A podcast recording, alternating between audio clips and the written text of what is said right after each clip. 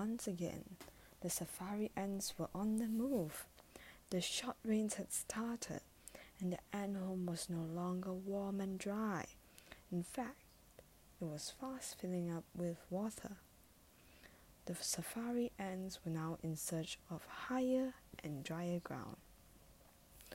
Little Mai was at the end of all the ants, struggling to keep up. Ahead of her, the others were stretched out, marching one by one. The line seemed to go on forever and ever. Come on, called her friends, or you'll be left behind. To help her keep up a step, they started to sing a song. The ants go marching one by one, hurrah, hurrah. The ants go marching one by one, hurrah, hurrah. The ants go marching one by one. The little one stopped to play on her drum, and they all went marching up and around to get out of the rain. Boom, boom, boom. Little Mai was trying to keep up with the song, with the song, but it seemed like such a boring thing to do. Finally, she decided she did not want to stay in the line any longer. I don't want to stay in line one more minute, she said angrily to herself. I just want to stop and sit and play on the drum just like the little ant in the song. Little Mai sat down and started to beat time on one of the, her shiny stones at the edge of the track. It felt so good to bang out all her anger. As she played, she sang a different song from the ones her friend was singing. I'm tired of having to walk in line, in line, in line. I'm sick of having to keep in time, in time, in time.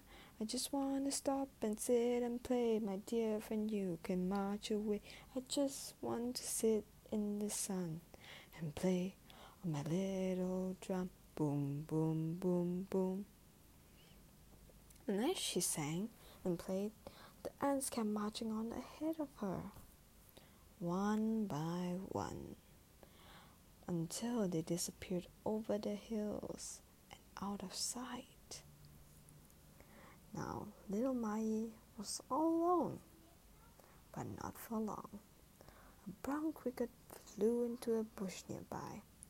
Play and dance with me, called little Mai, and the cricket started to make music through the leaves of the bushes. But it was far too loud. Little Mai cried out angrily, Go away and leave me be. You're far too loud to play music with me.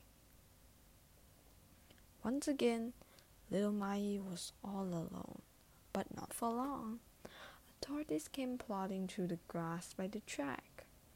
Play and dance with me, called little, called little Mai. The tortoise lifted his head and started slowly sway from side to side. But it was far too slow. Go away and leave me be, you're far too slow to play music with me. Once again, little Mai was all alone. But not for long. A golden weaver bird landed on a tree nearby. Play and dance with me, called little Mai. The weaver bird started to flit and dance from branch to branch, but it was far too fast. Little Mai cried out angrily, Go away and leave me be. You're far too fast to play music with me. Once again, little Mai was all alone, but not for long. An elephant came trampling down the track. Play and dance with me, called little Mai. And the elephant started to tramp and dance and make music.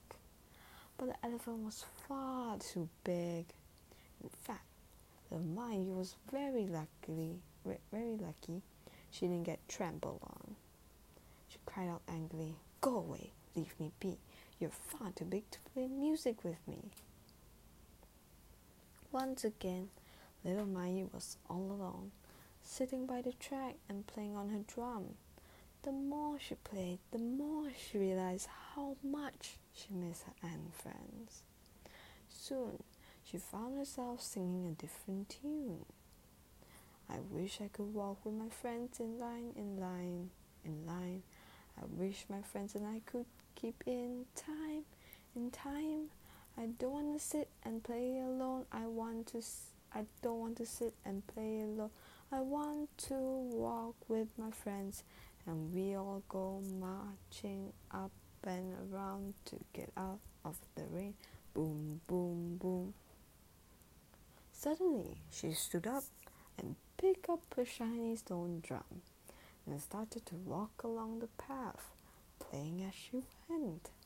Faster and faster she walked along the path and over the hill and over another hill and over another hill and over another hill until there were her friends walking in line. There were her friends keeping in time. Little Mai was so happy.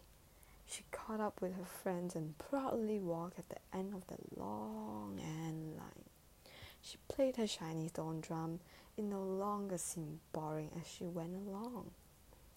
And as she played her drum, she taught her friends a new ant song.